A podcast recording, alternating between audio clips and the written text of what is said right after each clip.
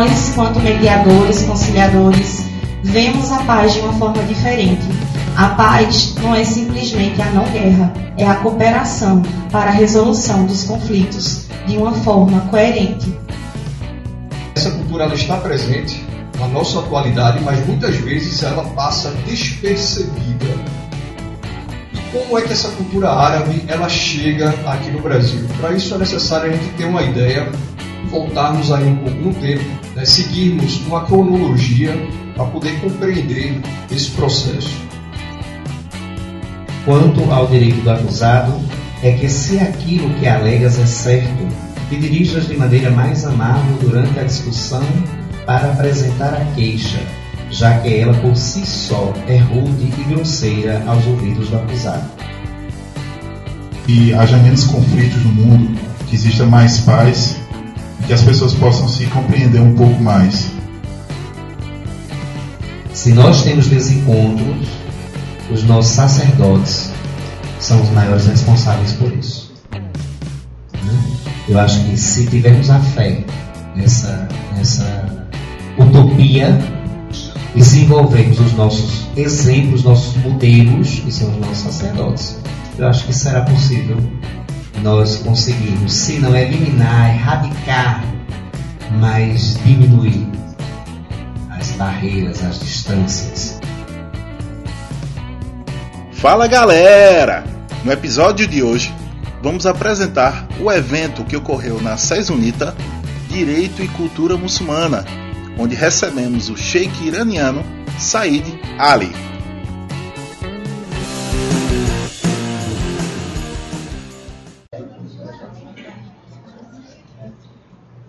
Muito boa noite a todos e a todas.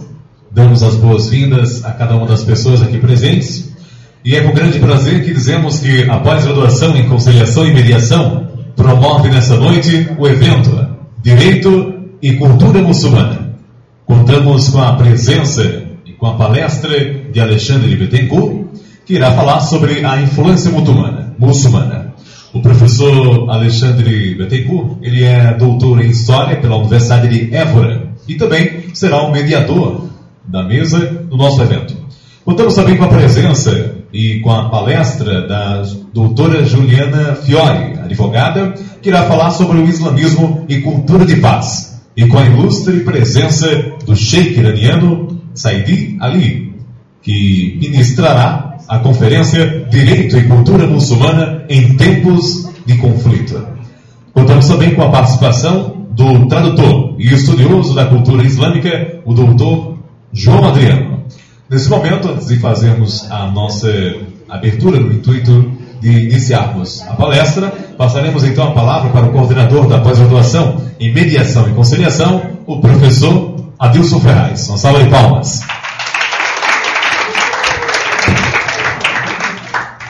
Boa noite a todos. Hoje é realmente uma noite especial.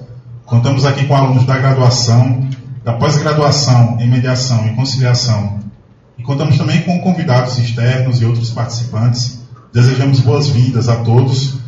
Na noite de hoje a gente conta com a presença realmente especial do, do Sheikh do Irã, Said Ali, que vai falar sobre o tema Direito e Cultura Muçulmana em Tempos de Conflito. Nesse momento que a gente vive, que esse tema tem que ser realmente cada vez mais abordado. Então é muito importante a presença dele hoje aqui.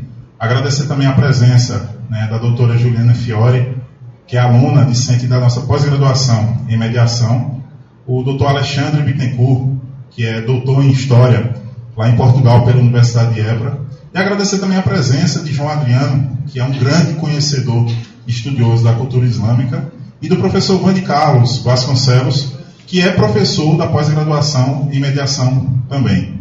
Então, desejo a todos um bom evento no final a gente vai ter uma rodada de perguntas, um debate também. E é, passo a palavra para o professor Vani Carlos para a gente dar seguimento ao nosso evento.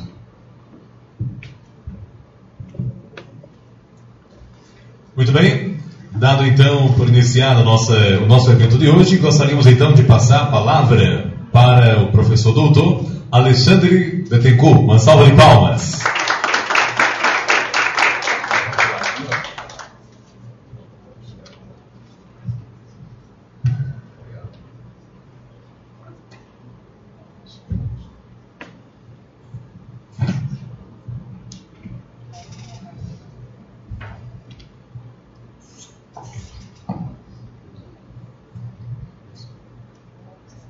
Só um instante. Eh, gostaríamos de convidar para compor a mesa a doutora Juliana Fiore. Uma salva de palmas para ela.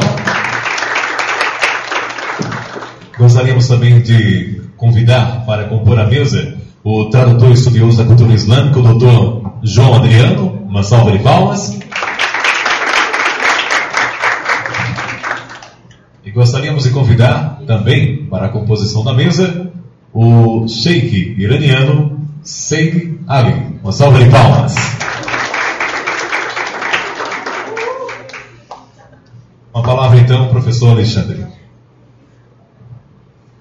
Boa noite a todos e todas. É, parabenizo aqui o evento, é, o professor Adilson, a universidade aqui, a A6, a faculdade.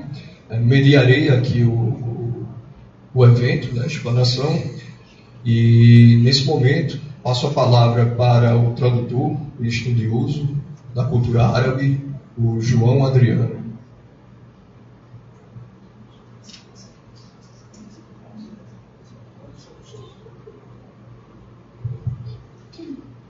Boa noite.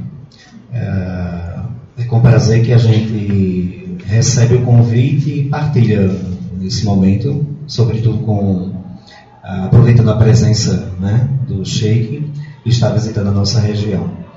É, a temática do islamismo é uma temática muito contextualizada. Né? Constantemente a gente está é, recebendo focos de informação e existe uma série de questões que a gente precisa é, desmistificar, desvendar, né? esclarecer. Então, esse momento realmente é um momento muito rico, espero que seja proveitoso e que também a gente possa contribuir, não só com a, a, a exposição de pontos de vista com relação ao Islã, mas com uma, uma interação de diálogos, né? Então, sobretudo, o Sheik tem aproveitado bastante visitado bastante instituições, é, igrejas evangélicas, igreja católica, está também agora vendo o movimento afro, né? E tem feito questão de aprender bastante sobre a cultura, relatar, fazer relatórios, filmar e promover essa, esse encontro de civilizações, que é uma característica bastante interessante do Islã. E a gente espera que, mesmo com toda a dificuldade que tenha com relação ao domínio linguístico, ele não tenha ido aporte para é, explanar né, profundamente as coisas, mas ele compreende perfeitamente e dá para interagir. Então a gente espera que é, contribu possamos contribuir de uma forma significativa com o evento e também é, resgatar algumas coisas que são interessantes com relação a esse encontro das civilizações, né? que é uma, uma lacuna, uma lacuna bastante pouco trabalhada, digo eu, sobretudo com isso. A gente tem é, essa uma visão externa, né? Então, tem uma oportunidade de desmistificar com a pessoa da cultura, com, com mostrando contrapontos, por assim dizer, é um momento mais do que fecundo, né? sobretudo na academia.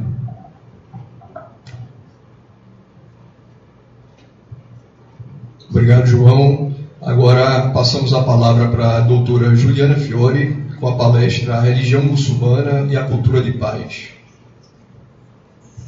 Obrigada. É, boa noite a todos. Quero cumprimentar a mesa.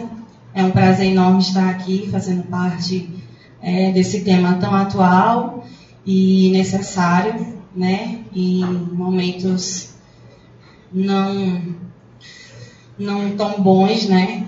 Conflitos eles são inerentes à pessoa humana, porém nós estamos em constante evolução, então temos que focar e direcionar realmente e olhar para esse tema. Fiquei muito feliz. Não conhecia muito a, a, a, religião e me debrucei um pouco nos estudos. Não vou me aprofundar porque o Sheik fará isso. E no, nas minhas pesquisas, algo me chamou muita atenção, que foi justamente, e eu fiquei impressionada, com relação à religião muçulmana. Ela é a religião que mais cresce no mundo. Né? E estatísticas de ONGs que monitoram o crescimento das religiões afirmam que 33% dos habitantes da Terra são cristãos, católicos e protestantes. e 23,4% são muçulmanos. Então é importantíssimo é, direcionar a atenção para essa religião que cresce tanto no mundo. É, Estima-se que em 2050, devido a esse crescimento, o islamismo ele será a maior religião do mundo ou equiparada ao cristianismo.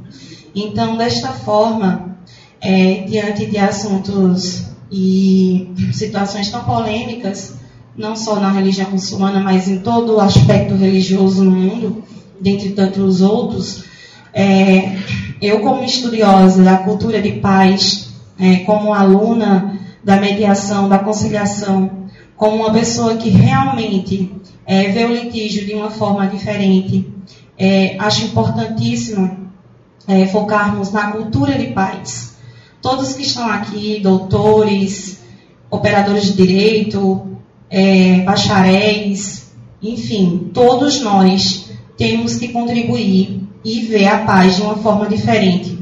O conceito que eu trago hoje de paz, ele vai ser resumido, porque senão eu ia passar a noite inteira falando sobre o conceito de paz. O conceito de paz de forma negativa, que é a não guerra, é o estágio de você não estar em guerra, então considera-se paz. Esse conceito ele é primitivo. Esse conceito de paz nós não podemos concordar mais com ele. A paz que eu trago hoje, quero dividir com vocês, é a concepção de uma paz positiva. É a paz que, é o, que não é o contrário da guerra. É a paz de uma comunicação não violenta para resolver conflitos. É a prática do diálogo na relação entre pessoas e postura democrática frente aos conflitos. Melhor? Enfim, essa, é, esse conceito de paz, ele pressupõe uma dinâmica diferente, que é justamente a cooperação é, planejada e o movimento constante da instalação de justiça. Né? É, há uma diferença entre a guerra, onde há o momento da declaração de uma guerra ou a guerra em curso, que é a chamada Guerra Fria, é aquela que está lá quietinha, mas a qualquer momento pode germinar. E essa que pode germinar nós chamamos de guerra da, de guerrilha, que é justamente terrorismo, a violência estrutural, a não cooperação, a negatividade. E por fim, a paz que eu venho trazer para vocês, que é a paz positiva, que é a utilização da cooperação. Essa cooperação da cultura de paz é justamente utilizar o diálogo, utilizar a tolerância, a tolerância religiosa, a tolerância às diferenças. É, devemos nos ater essa, nessa perspectiva é, na generosidade, com o intuito de permitir é, a, a, inclusão social, né? É, opressões políticas, econômicas, elas sempre irão existir. Porém, nós, como cidadãos, sociedade, é, nossa cultura, nossas nações, nós todos, se não é, começarmos a ter uma visão diferente, a propagar a cultura de paz entre pais e filhos, escolas, comunidade, como é que ela vai abranger o mundo. Então temos que começar agora. Então é importantíssimo, importantíssimo para nós, operadores de direito, enquanto cidadãos, focar na cultura de paz. É, aprender e olhar, ver, reparar e estabelecer relações entre semelhanças e diferenças.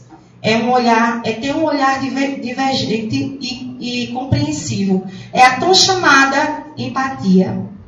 É uma palavra tão falada, mas tão difícil de ser vivida, de ser praticada. É importantíssimo, se faz necessário, se faz necessário a gente reparar no outro de uma forma diferente.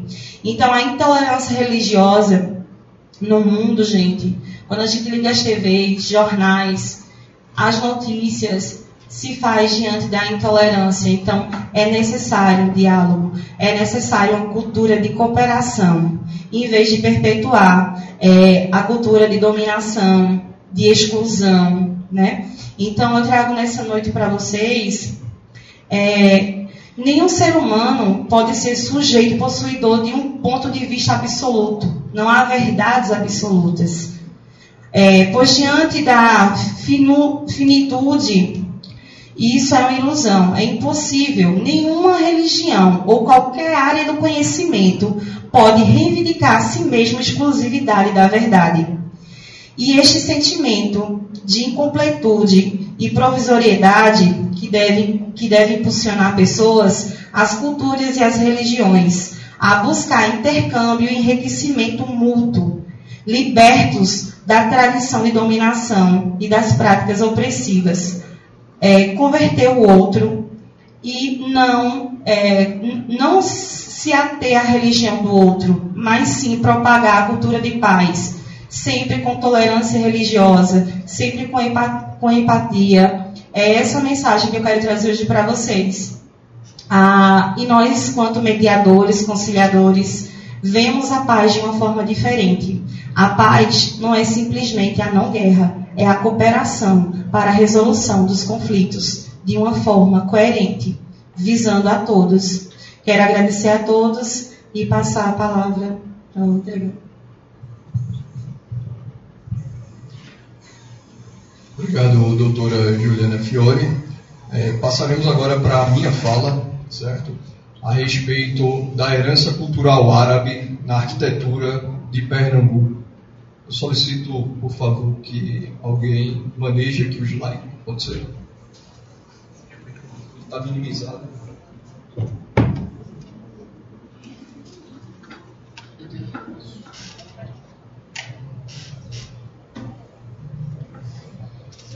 Então, é, já fui apresentado aqui. É, meu nome é Alexandre, Passei os últimos três anos em Portugal, cursando o meu doutorado, doutorado em História. Na verdade, o meu objeto de pesquisa foi a relação entre a capitania de Pernambuco e o reino de Angola durante o Império Português. Isso daí na segunda metade do século XVIII, primeira década do século XIX. E essa minha vivência lá em Portugal, essa minha experiência, é, foi bastante positiva, inclusive, para estabelecer outros tipos de pesquisa. É, e uma das primeiras coisas foi perceber como a arquitetura portuguesa, que é uma arquitetura bastante é, mesclada com a cultura islâmica, ela também está presente aqui no nosso país, no Brasil. Na verdade, se formos observar, muitas vezes o senso comum nos, nos leva a pensar que, quando falamos em cultura árabe, Estamos a falar de algo muito distante, espacialmente e temporalmente também. Muitas vezes a gente, nos nossos livros de história, quando se fala sobre árabe, é só para aquele processo da expansão islâmica, né, no caso aí, pelos descendentes de Maomé. E quando na verdade não é isso, certo? Nós vamos observar que é, essa cultura ela está presente na nossa atualidade, mas muitas vezes ela passa despercebida e como é que essa cultura árabe ela chega aqui no Brasil? Para isso é necessário a gente ter uma ideia, voltarmos aí um pouco no tempo, né, seguirmos uma cronologia para poder compreender esse processo. Então, novamente, isso que eu falei, né, uma parcela considerável da arquitetura portuguesa em Pernambuco possui influência árabe. Aí está a cronologia. Bom, no ano de 711 vai haver a expansão árabe para a Península Ibérica, certo? E aí o território onde depois vai se formar os países de Portugal e Espanha. Nessa expansão, os árabes terminam permanecendo na Península Ibérica em torno de 700 anos. Ou seja, eles entram em 711 e ficam até 1492, quando são definitivamente expulsos ali da península. 700 anos é bastante tempo. E não podemos imaginar esses 700 anos somente de conflitos. Obviamente que houve os momentos de conflitos, mas também houve momentos de interação, inclusive de miscigenação entre os árabes e aqueles indivíduos que ocupavam a Península Ibérica anteriormente. Sempre lembrando que a península também já teve a ocupação de outros povos, celtas, visigodos, romanos já passaram por lá. Tá? Então, nesse processo de 700 anos, essa cultura árabe ela termina entrando naquele território e se firmando. Logo depois da expulsão dos árabes, em 1492, vejam que já é um processo aí também da expansão marítima portuguesa e espanhola. Então, os portugueses, quando chegam cá no Brasil em 1500, logo, logo, os primeiros núcleos urbanos vão ser erigidos. Olinda é um dos primeiros núcleos urbanos. Em 1535 é fundada pelo Duarte Coelho. E aí, nesse processo, obviamente que a cultura portuguesa, a arquitetura portuguesa, ela já vai estar incrustada também dos elementos arquitetônicos árabes. É, aqui só para a gente ter uma ideia dessas imagens do que é que nós estamos a falar, certo? Eu peguei algumas fotografias aqui, essa do lado esquerdo de vocês, né, nós temos aqui o Alcácer Real, na cidade de Sevilha, Espanha, temos uma cúpula, certo? Logo abaixo ali o Alcácer, e do lado direito a Universidade de Évora, onde eu estudei, em Portugal. E aí vocês percebem, nós podemos perceber já elementos né, da cultura árabe nesse, nessa arquitetura de ambos os lugares. Por que, é que eu trouxe isso? Para a gente passar agora para Pernambuco e começar a perceber também esses elementos presentes aqui.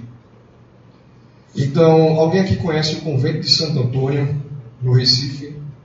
Convento fundado no século XVII. Vejam aí como as imagens são muito semelhantes. Certo? Temos o claustro do convento, com as suas arcadas, típica árabe. Temos aqui também a cúpula, né? e essa cúpula daí, esse azulejo que compõe a cúpula, inclusive é denominado azulejo mourisco, certo? E abaixo também aquilo que nós chamamos de azulejo português. E aí a gente pode abrir um parêntese, que chamamos de azulejo português. Na verdade, é uma reinterpretação de um processo também que veio da cultura árabe, que veio do Oriente para Portugal. Tá? Com outras cores, principalmente, eles davam muito valor para o amarelo, e aí já no século XVII e XVIII os portugueses começam a adaptar as cores e usam muito esse azul e o branco. Temos aqui, já na cidade de Olinda, né, a casa, uma das casas, né, a casa com muxarabe ou sobrado mourisco.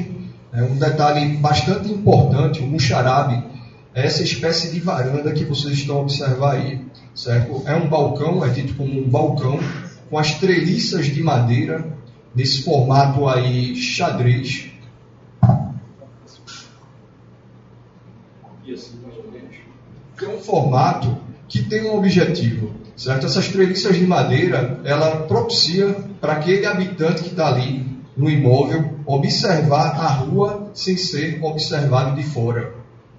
Tá? Então é uma característica bastante predominante da cultura árabe. Nessa, nesse, nesse buxarabe, uma das características também é a telheira ali em cima, certo? E eles estão amparados ali em traves de pedra para dar essa sustentação. Então, vimos essa casa aqui em Olinda, temos uma outra casa também em Olinda, certo? Também com um buxarabe, que também propicia a questão da ventilação e a entrada da luz, tá? É, essas duas casas, elas são tombadas pelo IFAM, o Instituto do Patrimônio Histórico e Artístico Nacional, eles foram tombados no final dos anos 30, as duas casas, e nos anos 50 todo o conjunto arquitetônico de Olinda foi tombado. Então vejam, essas casas elas possuíam um tombamento duplo, como imóvel individual e como também parte da paisagem da cidade de Olinda.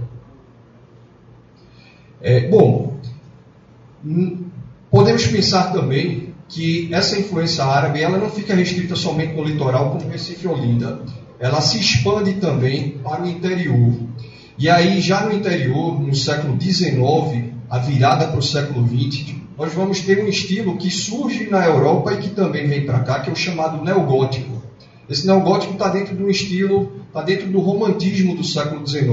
Ou seja, é uma sociedade europeia que busca um retorno a um passado idílico, que seria aquele passado antes da Revolução Industrial, onde nesse passado idílico, romântico, imaginado, a sociedade era calma, ou seja, possuía um outro comportamento. E aí isso reflete na arquitetura e aí a volta desse estilo árabe, nesse caso daqui, o chamado neo-árabe. É, temos aqui algumas imagens, né, a cidade de Pesqueira, fica a 200 quilômetros do Recife, é, quase ali porta com o sertão Arco Verde. Temos floresta, essa sim já no sertão mesmo, né, e aí as características, o arco em ferradura das janelas. É, temos aqui a cidade de Alagoinha, que fica a 230 quilômetros do Recife, ao lado de Pesqueira. Né, temos as, a imagem aqui de uma farmácia que abriga o imóvel, que o imóvel abriga, e aí nessa farmácia, ali o processo da janela também no arco de ogiva, bastante característico. É, continuando, né, aqui algumas casas também de Alagoinha. Então, para finalizar essa breve explanação, é, resolvi aqui pegar um trecho do Gilberto Freire, um sociólogo brasileiro, que foi um dos primeiros a apontar e a identificar essa influência cultural árabe aqui no Brasil. O Freire era um grande entusiasta da cultura que ele chama de luso tropical, né, aquela cultura luso brasileira, e que percebe que a cultura portuguesa não era uma cultura pura, certo? Na verdade, ela também estava bastante miscigenada antes de chegar aqui no Brasil. Então, como diz o Freire nessa passagem quase que poética, né, na arquitetura doméstica, por meio de janelas e abalcoados em xadrez, que são os muxarabes, nas cidades, por meio de ruas estreitas e de arcos, no vestuário, por meio de longos mantos ou chaves, o árabe soube, como ninguém, desenvolver um sistema de proteção ou resguardo do homem contra os exageros do sol tropical. E aí a gente vai ver aquele casario ali que vocês observaram, principalmente nas cidades do interior, são chamadas de casas conjugadas, que têm um objetivo específico daquela construção. Aquelas casas no formato em que elas são postas ali juntas ou conjugadas contribuem para que o ambiente não fique quente dentro da casa, certo? São questões estratégicas de construção. Então é isso. Agradeço aqui a, o momento e vamos dar continuidade, passando a palavra agora para o Sheikh Said Ali do Irã, que vai trabalhar aqui com vocês.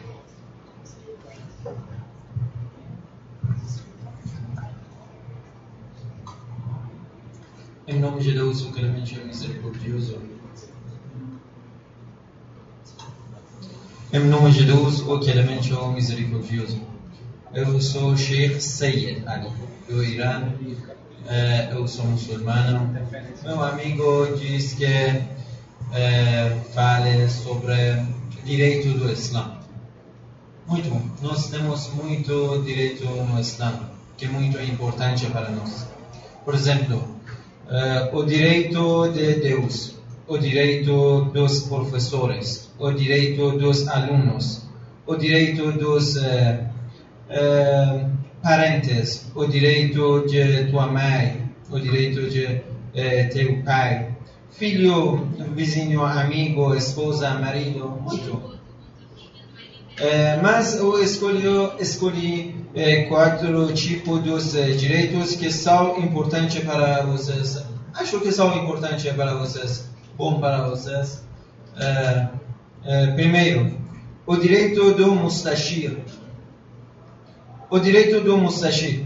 Quanto ao direito de quem te pede assistência, é que se ele se apresenta ante ti buscando uma opinião te esforces em uh, aconselhá-lo, uh, indican, indicando-lhe indican, uh, indicando o caminho que tomarias tu se estivesses em seu lugar.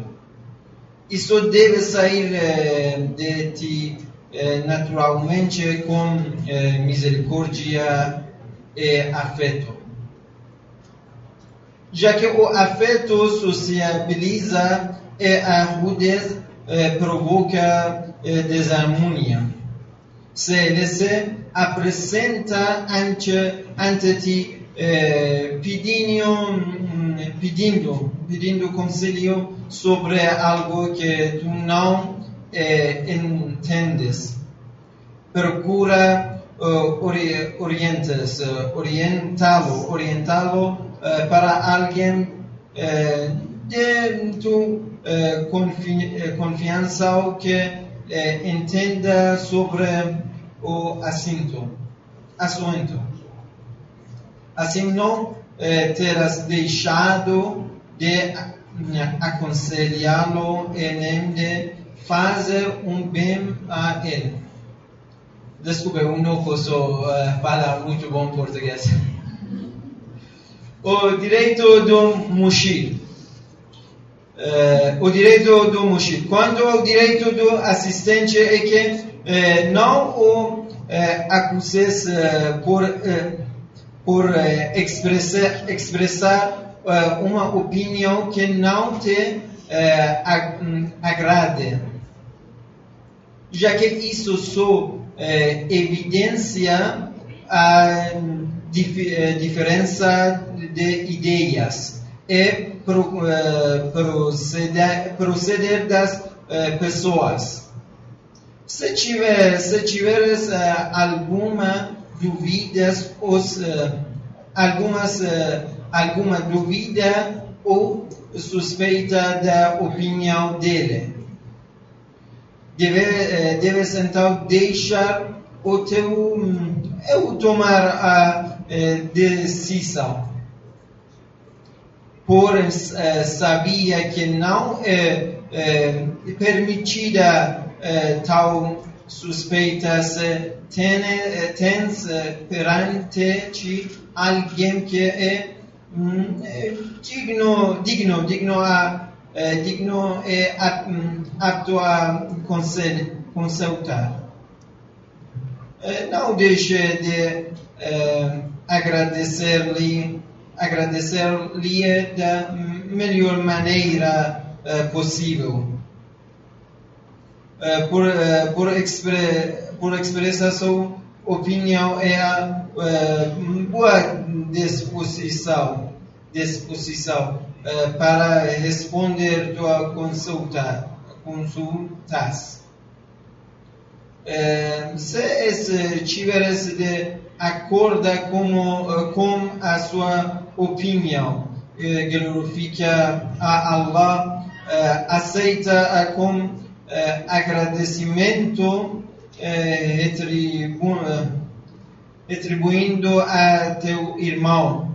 De igual forma, quando necessita de ti. De ti.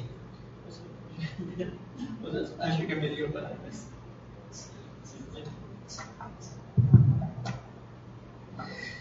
O quarto direito, o direito do acusador. Quanto ao direito do acusador, é que se aquilo que ele alega é certo, tu não deves invalidar seus argumentos e não deves fazer nada para anular a acusação. Em verdade, tu deves ser teu próprio acusador, ser teu próprio juiz e testemunhar a favor dele, fazendo desnecessário o uso de outras testemunhas só pelo direito que a ele corresponde. Saibas que este é um direito de alar contra ti. Porém, se o que ele reclama é falso, tu deves tratar-lhe com benevolência, lembrando dos preceitos de sua religião e exigindo que ele jure por ela. Desta forma poderás quebrar sua cólera mediante a lembrança de Alá, acabando assim com a falação e a confusão que o impedem de afastar a fúria que sente em relação a ti, já que é teu inimigo, e que faz com que ele insista em sua falta, afiando a espada da inimizade. Pois a palavra má acarreta o mal, e o bem é reprimido pelo mal.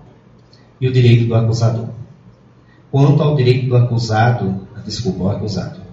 Quanto ao direito do acusado, é que se aquilo que alegas é certo, te dirijas de maneira mais amável durante a discussão para apresentar a queixa, já que ela por si só é rude e grosseira aos ouvidos do acusado.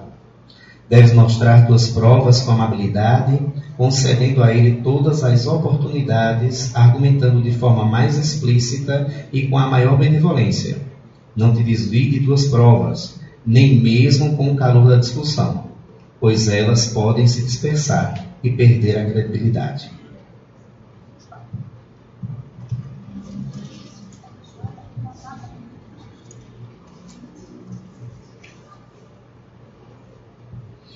É, esses artigos foram retirados de um livro chamado Tratado de Direitos, de um dos imames.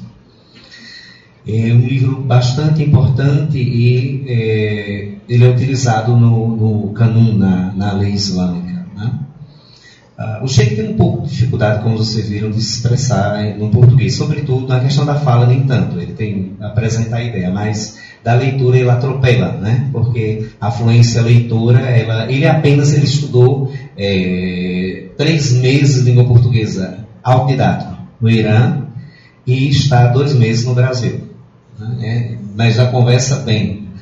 Então eu gostaria de ter esse mesmo, essa mesma desenvoltura na língua persa. Né? E com os livros a gente é uma coisa, com a fala é outra. Ele também se espanta porque eu conheço bem, mas não consigo conversar em persa, né, Sheikh? Então veja, esse livro é um livro muito importante, o Tratado dos Direitos, é do Imam, imam Sajjad, quarto, Jahora quarto imam uh, xiita, e a gente vai disponibilizar o exemplar para que fique aqui na biblioteca, para que vocês possam consultar. Né? Então a gente tentou, dentro do possível, dar uma, uma contribuição. O direito islâmico, na verdade, ele tem uma uma base que deriva primeiro do Sagrado Corão, da tradição, depois do Akli e por último Ijma, raciocínio. raciocínio. Então a inteligência e o raciocínio, a aplicação do que a gente chama de jurisprudência.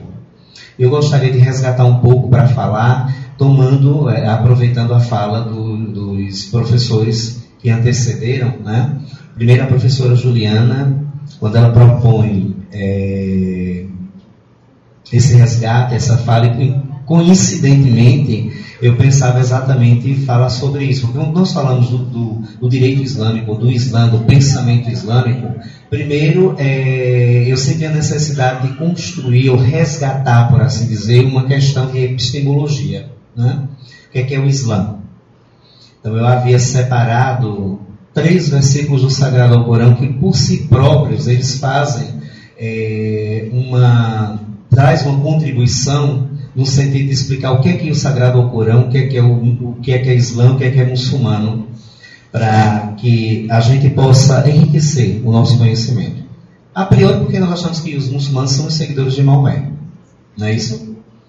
Então, no capítulo 3, o versículo 85 do Sagrado Alcorão diz o seguinte: é, quem sabe, quem sabe tu escolhas uh, para ti mesmo outra religião que não o Islã. E aquele que fizer isso, não dele não será aceito nenhuma escolha. E na outra vida ele haverá perdido quando a gente faz uma leitura de uma tradução, se perde um fator importante aqui, porque a palavra árabe, a palavra Islam, ela tem origem na palavra aslama e tem também uma relação com a palavra salam. Exatamente a fala da professora Juliana, né? ela falou da paz. Salam é paz. Todo mundo sabe que os muçulmanos dizem então assalamu alaikum, significa paz esteja convosco.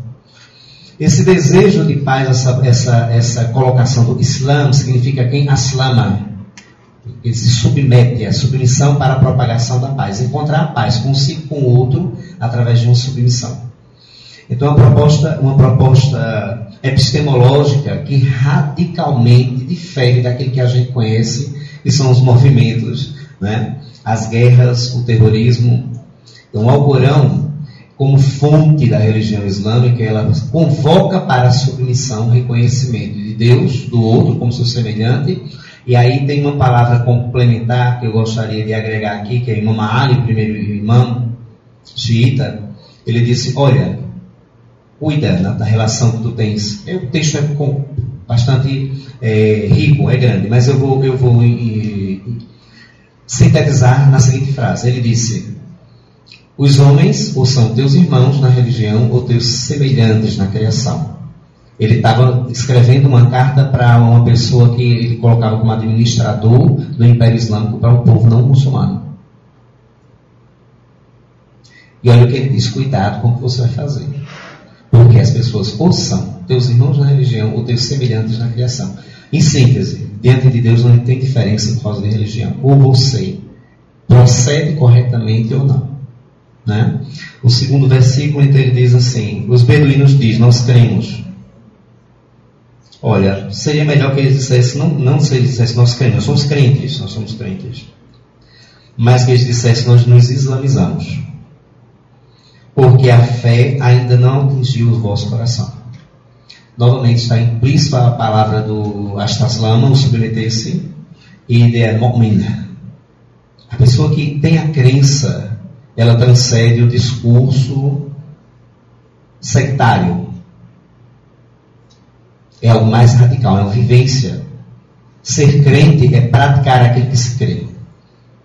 Ser muçulmano no contexto é dizer, o professar a síntese da fé islâmica. Ashhadu la ilaha illallah ashhadu anna muhammadan rasulullah. Pessoas que fazem essa dupla profissão tornam-se então muçulmanas. Mas é só isso? O seu versículo sagrado ao Corão que diz isso. Versículo 49, 14 do Sura 49. E, por fim, só vou, vou pular o versículo, vou dizer apenas o que o mensageiro de Deus disse. Uh, Imam, Imam Sadiq, para não me aprofundar muito, correr muito, abrir espaços para as intervenções que são mais ricas, porque são fecundas, né? É, Imam Sadiq foi perguntado a ele sobre o Islã e disse: é, Olha, o Islã é a religião de Deus, a religião de Deus chama Islã. Essa era a religião de Deus antes da vossa existência, da vossa comunidade, e continuará sendo.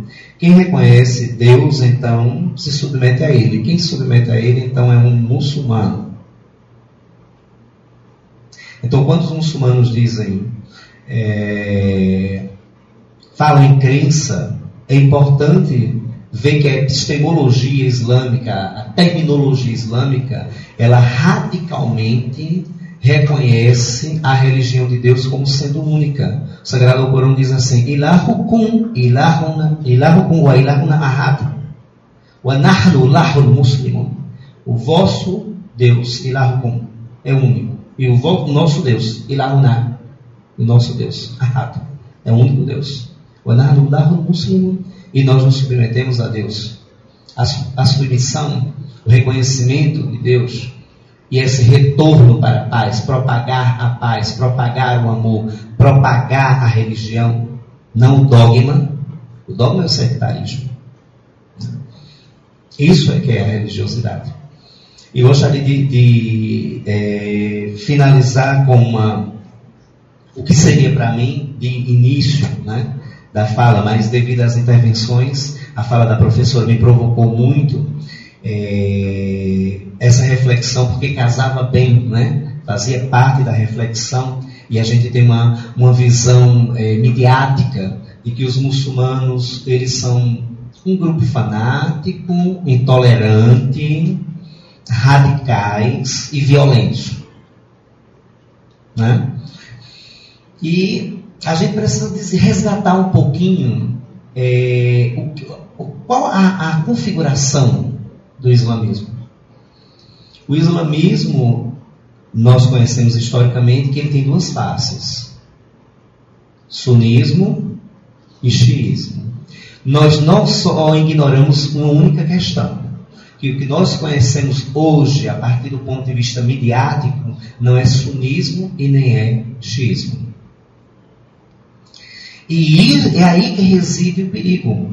Essa semana eu fazia uma reflexão é, de um texto de leitura e ficava me perguntando: olha, o islamismo é a única religião não cristã que tem Jesus Cristo como seu salvador, como salvador, como Messias. O islamismo é a única religião não cristã que tem no seu texto sagrado a definição exclusiva de Messias para Jesus. De Maria como purificada, que descreve a vida, ou imaculada, que descreve a infância de Maria, o nascimento de Jesus, seus milagres. E porque na nossa sociedade as pessoas têm uma visão tão pejorativa do Islã. Já que nenhum outro texto sagrado, nenhuma outra crença, inclusive coloca como artigo de fé. quem não professa que Jesus é o Messias, Jesus o Filho de Maria é o Messias, não pode ser muçulmano. Que elementos são esses? Então a gente tem um movimento né, que, é, para encerrar a fala e passar para as intervenções, que é exatamente essa criação de um grupo que é o grupo chamado o arabismo salafismo.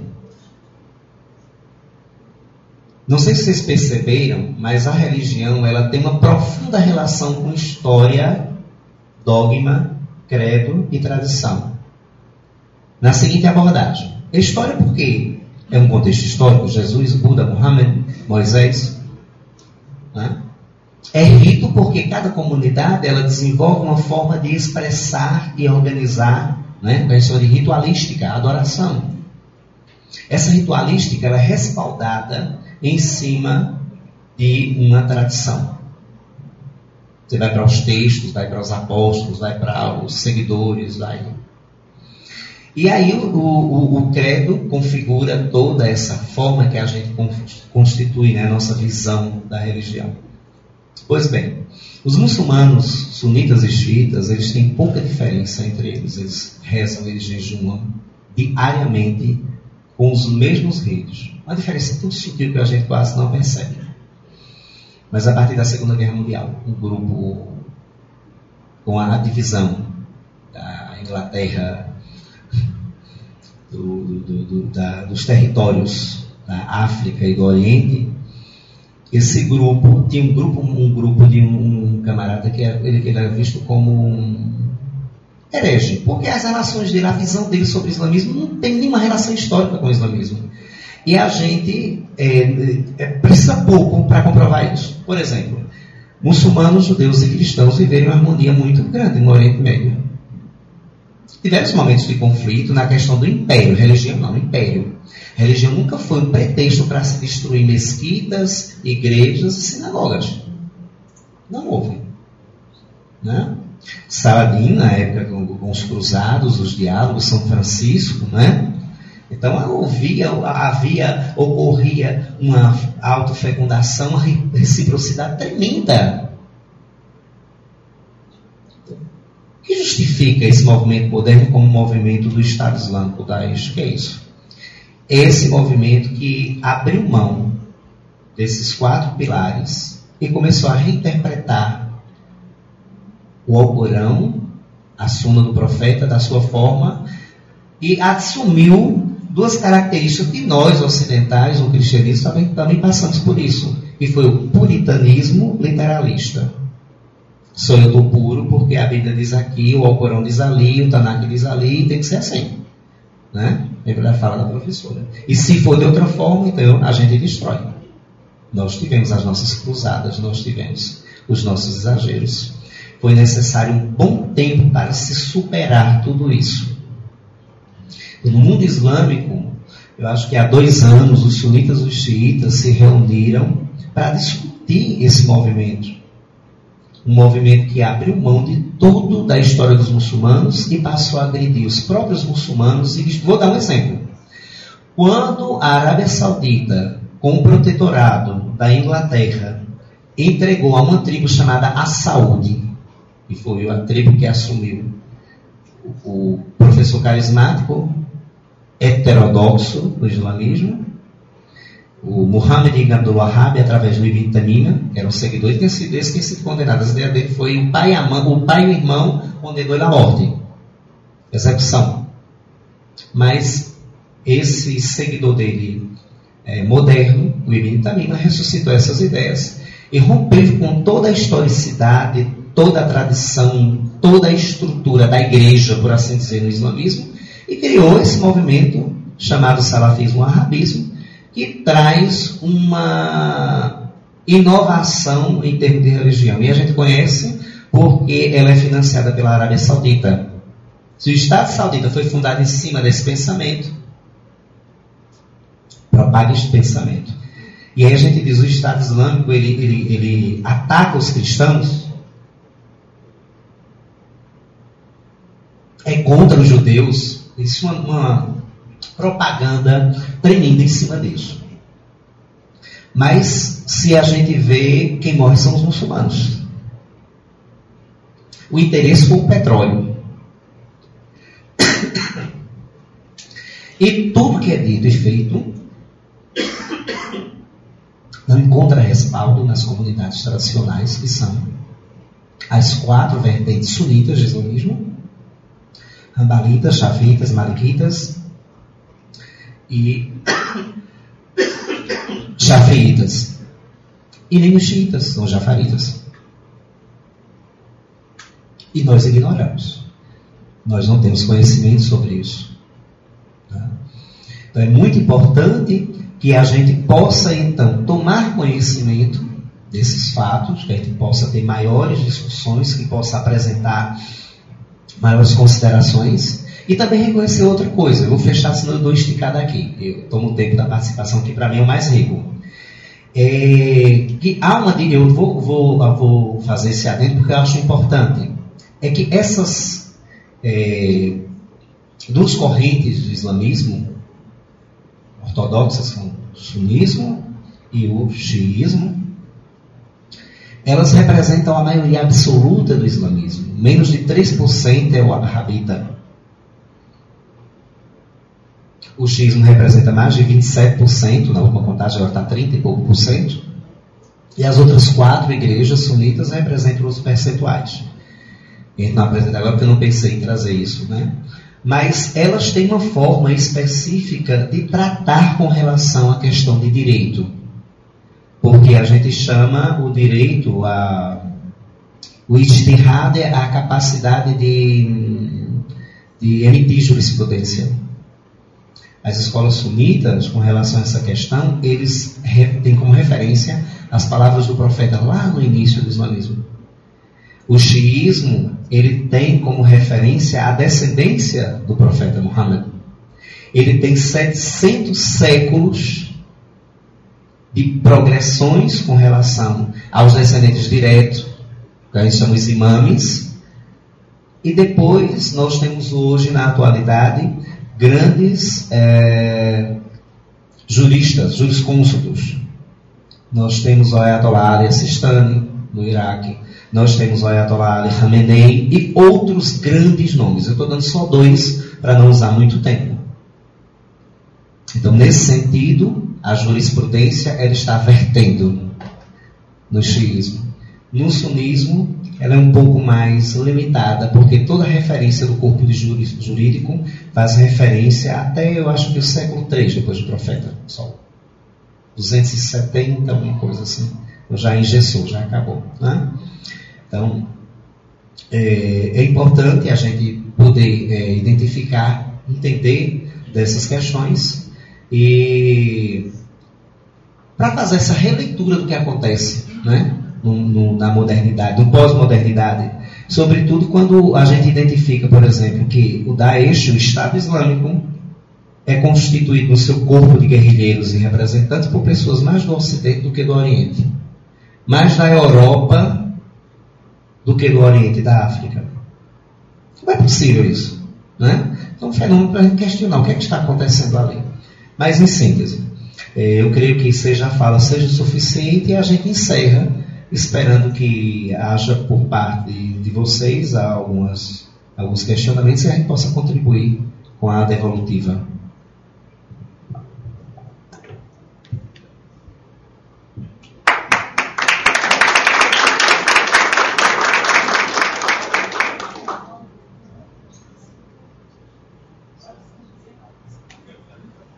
Bom, pessoal, então, nesse momento a gente passa a palavra para alguma pessoa, para algum, alguma das pessoas aqui presentes que queiram, porventura, é, fazer algum questionamento, alguma pergunta.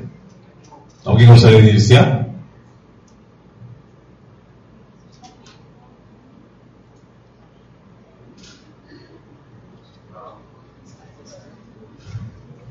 Vamos então para a primeira pessoa que vai fazer a primeira intervenção da noite. Assim, eu gostaria de. Eu sou John, do primeiro período de direito noturno e acho que a minha ponderação ela se coloca a respeito do processo histórico de acessão do islamismo. Porque um dos questionamentos que parte da cristandade traz quando olha para a história é sobre a, como se deu a acessão do islamismo no continente africano. E aí diversos estudiosos, diversos autores falam que esse processo de acessão do islamismo na África foi um processo essencialmente violento.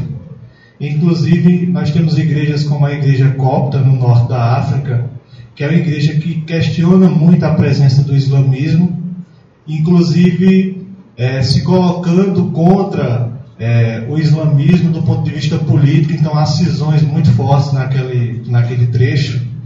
E isso se dá porque, segundo os cristãos coptas, eles foram privados de diversos santuários, espaços que eram utilizados para culto.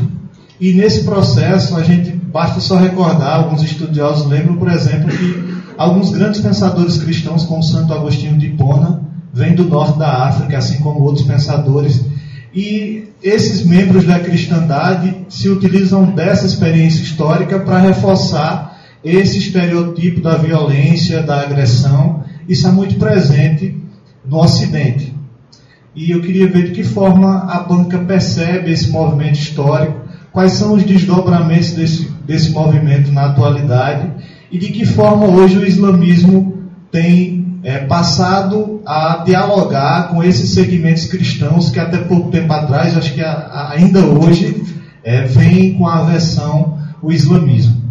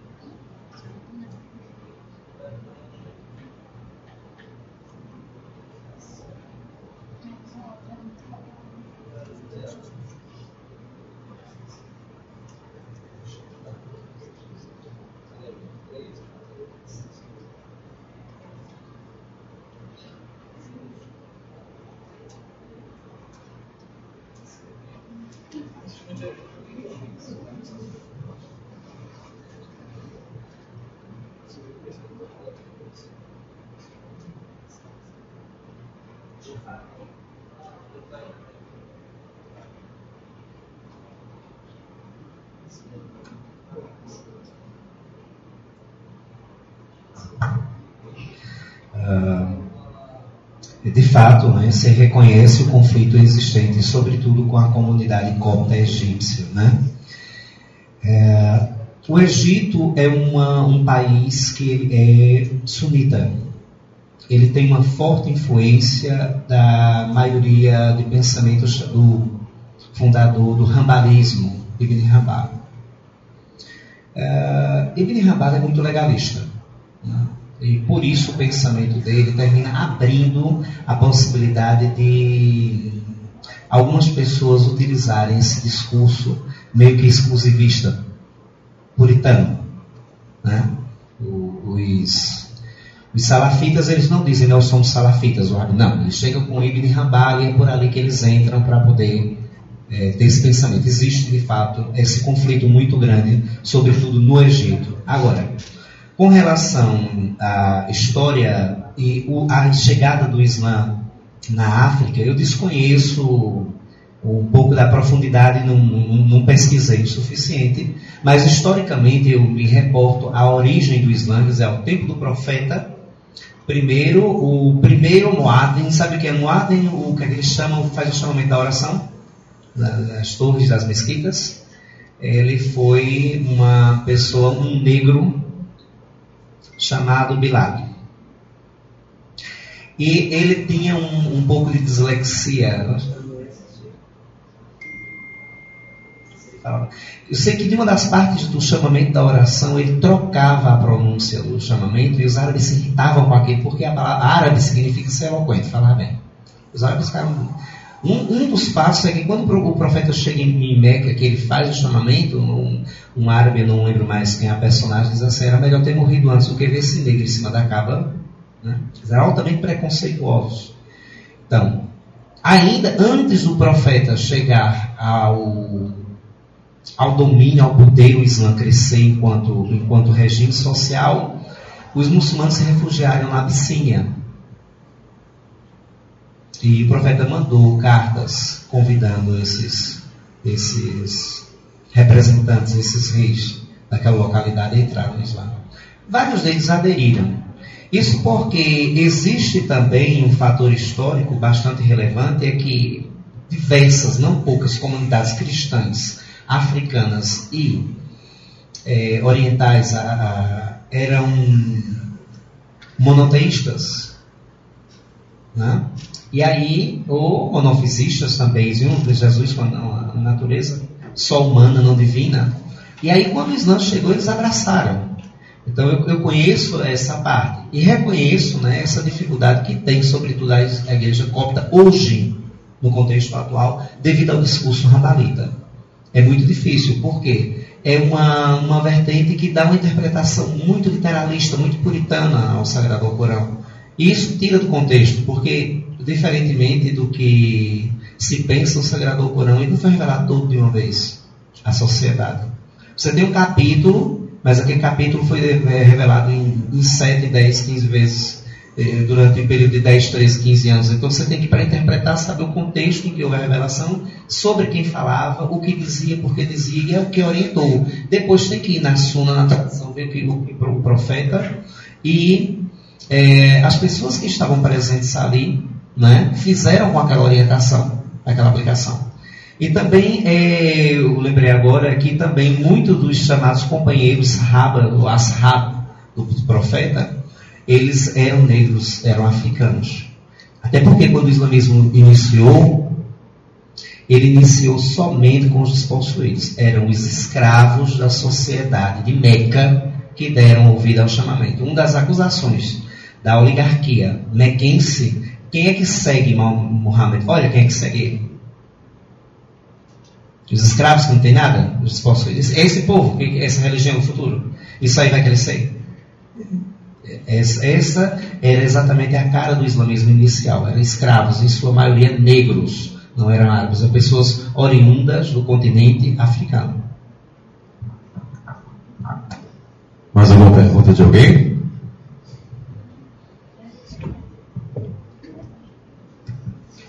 Boa noite, meu nome é Massimo, sou aluno do curso de pós-graduação.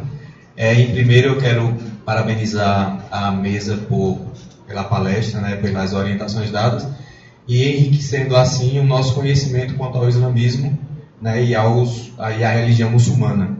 Né? A minha pergunta está relacionada a um projeto futurístico é, visando que o, a Arábia ela, ela agora ela está desacreditando mais um pouco na, na produção do petróleo devido o, o lucro está baixando muito, né? E ela agora tem um projeto de uma construção de uma cidade, uma cidade chamada Cidade Neon, que ela é provavelmente cerca 33 vezes maior que Nova York.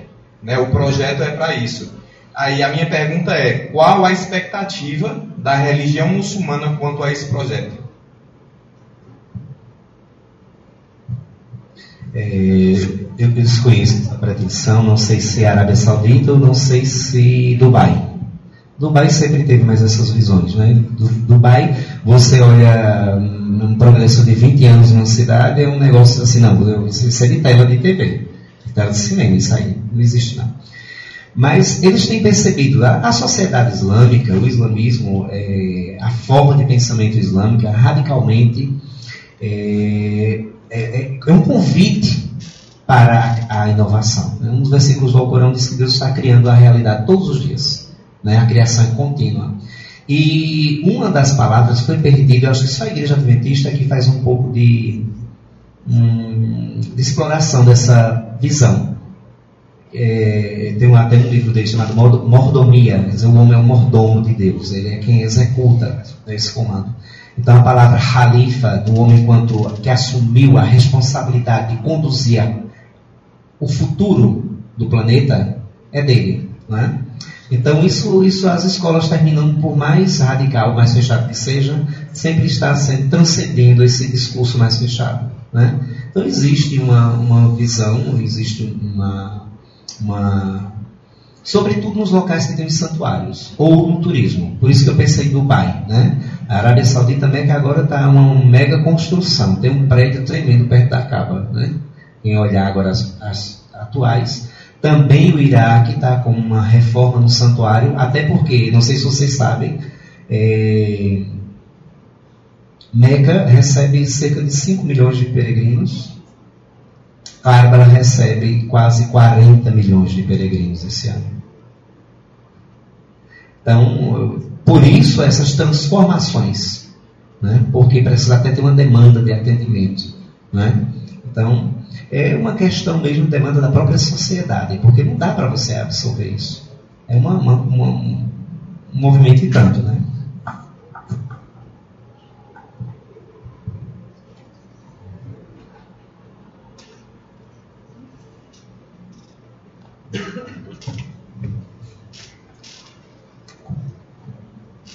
Bem, em primeiro lugar, agradecer novamente a presença é, de todos vocês aqui. E eu gostaria de fazer uma pergunta que interessa bastante aos alunos do início do curso. Em Introdução ao Direito, História do Direito e outras disciplinas, é estudado bastante a tensão entre o direito humano e um direito divino, direito positivo e direito natural, positivismo e justnaturalismo. Nas faculdades de direito, como funciona no Irã? É estudado ainda o, o naturalismo no direito, o justnaturalismo?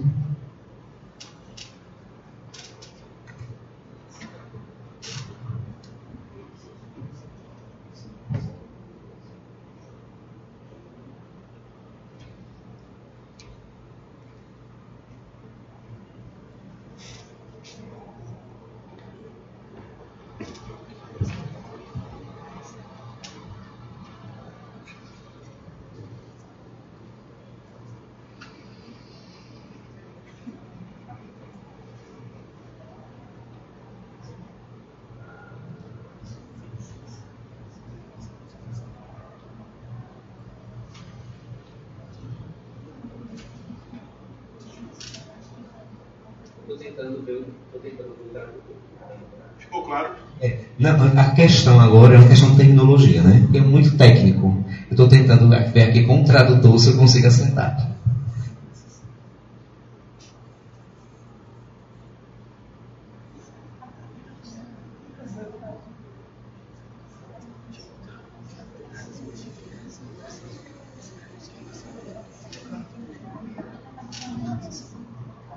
Ele disse que. É, adeus.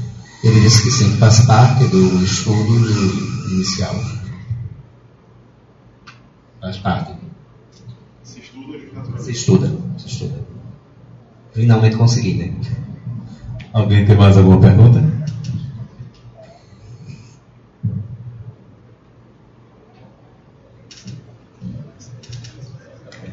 É, boa noite. É, meu nome é Edinaldo, sou aluno do primeiro ano de Direito, noturno. E quero fazer uma pergunta simples. É, se é a primeira vez que o Sheik vem ao Brasil, é, como ele se sente no Brasil, está se sentindo, qual a visão dele do povo brasileiro e principalmente aqui no Nordeste. Se ele está sendo bem acolhido e se ele tem algum projeto aqui na nossa região, ou se vem só a passeio mesmo. Muito obrigado.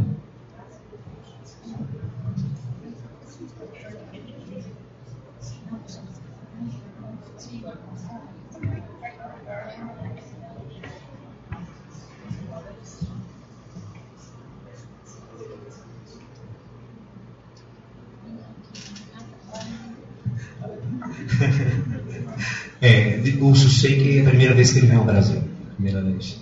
É, só está conosco há dois meses, né? E ele achou o Nordeste muito bonito. Foi dada a opção de ir para o Rio de Janeiro ou vir para o Recife. Ele está indo em Belo Jardim. Mas está gostando, né? Ah, já conheceu Pesqueira, já visitou o bispo, já foi no santuário. Tá, ele gostou bastante da, da cultura nordestina, né? Ele, tem algumas coisas que ele ficou assim surpreso, porque a nossa sociedade é, tem alguns padrões que são muito diferentes. Mas estou falando de padrão, não padrões humanos mesmo, é de organização mesmo, né? A nossa forma de estrutura, a organização das ruas. É, então tem algumas coisas que surpreendem ele. Por exemplo, carro de som nas ruas, a quantidade de lixo. Fica horrorizado, assim, né? É, como é que a gente tem tanta água e falta tanta água? Como é possível isso? Né? Não entende isso. Então ele me fala, como pode? Como é isso? Como é isso? Né? Então, ele tem, isso tem espantado ele, né? porque nós somos muito ricos, não é como o Irã, e devido à nossa desorganização a gente não utiliza os recursos de forma adequada. Isso ele tem, assim, o tempo todo fala. Deixa eu completar uma coisa que eu achei interessante, a fala do professor esqueci, né? o professor Alexandre, ele estava falando, ele resgatava uma série de, de, de, de, de links, né? de pontes em, com a cultura, a, a, a, contribuição da formação da nossa cultura, a cultura nordestina brasileira, com né? a, parte de Portugal, com os árabes. Hoje a gente ainda tem uma expressão que me espanta, sabe? Nós temos uma crença não cristã na sociedade brasileira, que é a gente dizer que a pessoa é genista. Os gênios são uma raça descrita no Alcorão que influencia os homens para o bem e para o mal. E daí, culturalmente, a gente dizer que a pessoa é genista. Ela é um gênio, se ela ascende, né, pela influência, ela vai, cria e se sobressai, ou se ela, de repente, estoura, não se controla, é genista, né? Então, isso é uma crença teológica, não é apenas uma terminologia, é uma questão de teologia. Isso é bastante interessante. Eu fiquei surpreso com essa questão. E outra, outras, outra questão também que eu achei bastante interessante, né, é essa contribuição que o professor resgata através da arquitetura e encontra a questão da música, nós, nós temos a questão da poesia com os aboiadores, o repente, né, os repentistas. É, e outros costumes que a gente vai assim levando e vai percebendo. Como, por exemplo, fazer sala, diziam os mais velhos. O que é, que é fazer sala? Né? Exatamente essa questão de estar acompanhando é um hábito dos árabes e tenha muito a ver com a cultura. Existe uma infinidade, mas em síntese, né? Terminologia é a palavra, nós vamos muito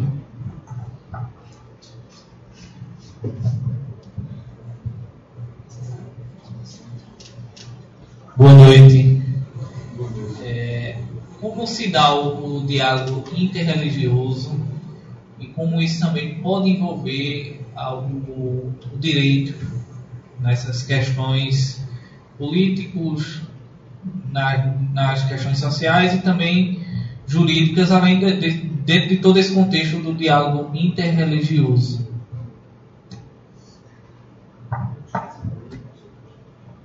É, é, o Islã tem duas, duas questões que são interessantes, né? a questão da parte de crença e a parte prática, que é um pouco de discussão entre os grupos religiosos, confundem. Quando a pessoa passa para o literalismo, vê a prática como crença. Por quê? Porque a prática diferencia, né? Se fizer isso, está certo. Se não fizer, você não está certo. Então, é a prática, não a crença. Dentro do discurso dos ensinamentos do xiismo, que era, uma escola, era a escola maioritária no início do islamismo, a escola majoritária, e é a grande preservadora dos, dos ensinamentos, é a grande contribuidora das ciências islâmicas. Né? Ah, uma das práticas é ter amizade com os amigos de Deus e inimizade com os inimigos de Deus. Acho que a Dilson lembra quando, quando o Sheikh Hassani colocava isso. E o Ahlul Kitab, o povo do livro, são amigos de Deus. O Sagrado Corão fala de judeus e cristãos não como pessoas incrédulas erradas, são como pessoas orientadas. Eles são pessoas que fazem parte do grupo de Deus. É obrigação dos muçulmanos fazer amizade significa manter acordos, proximidades, eh, relações com o grupo do Ahlul. Não só com os xiitas. Vou dar um exemplo. Né? Um dos califas sunitas, quando da conquista de Jerusalém, ele foi convidado para rezar na esplanada das mesquitas, na, na, na igreja, aliás. E ele disse: Vou rezar lá fora. Se eu rezar aqui dentro, alguém vai dizer: Omar rezou aqui. Vamos destruir a igreja e construir a mesquita. Né? Então, depois a prova histórica, que não houve destruição sistemática dos santuários. Né? Os coptas representam no Egito um movimento de muita resistência. E a forma rambalita é uma forma muito puritana de ver, né? de sentir. Então, esse conflito se dá muito nisso. Mas eu vou dar um exemplo concreto hoje, em sociedades como sociedades chias, sociedades xiitas, que é uma escola mais antiga de pensamento islâmico, é a mãe, por assim dizer, a matriz das ciências islâmicas. Só vou dar um exemplo. Os quatro fundadores das igrejas dos movimentos sunitas foram alunos dos imãs xiitas. Acho que isso por si só já, já, já é um, um forte argumento. E é, eu me perdi agora na fala. Eu estava falando de quem? Alguém pode estar fazendo uma. Estava falando da Egito Coptas, eu falei. Sim, a questão dessa reciprocidade do respeito, né? Então, é, o, o, o Irã, dentro do contexto atual, que é um Estado Shia, 100%, ele, na sua Constituição, a partir do Sagrado Corão, ele reserva no parlamento assentos para cristãos e judeus.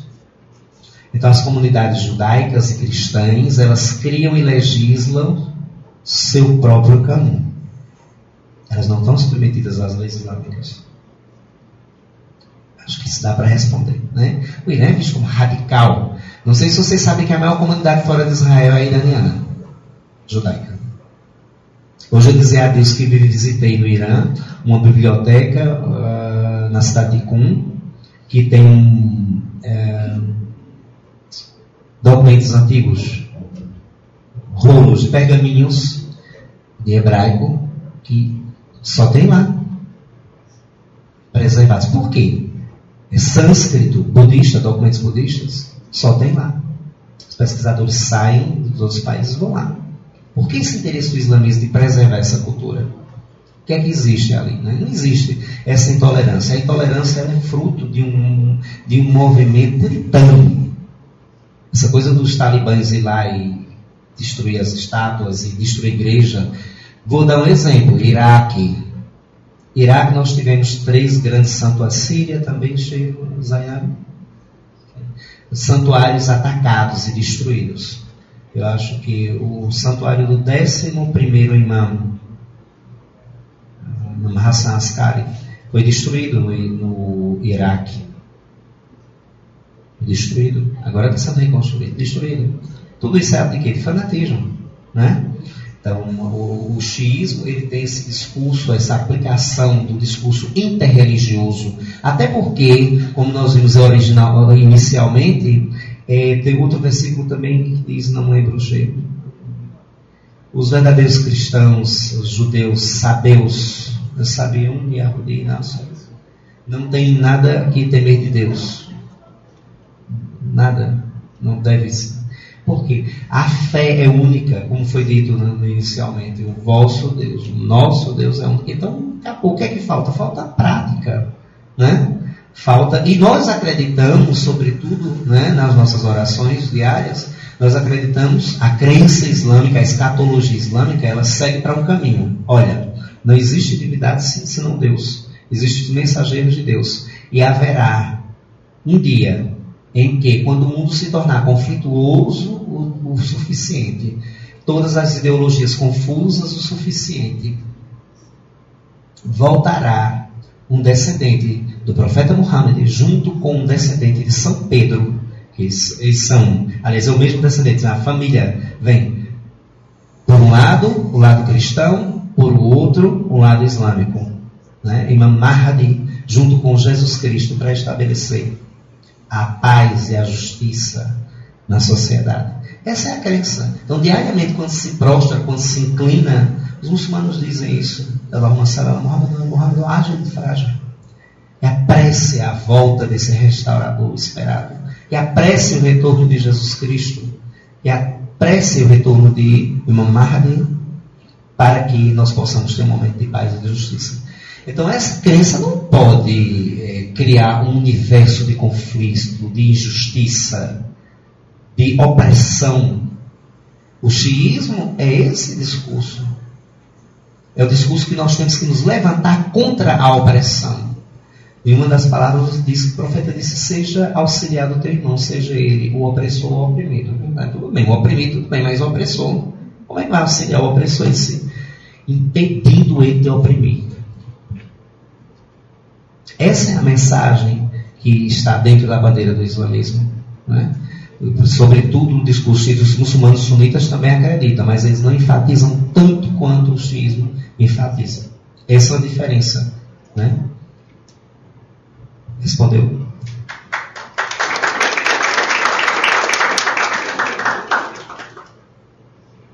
Mais alguma pergunta de alguém?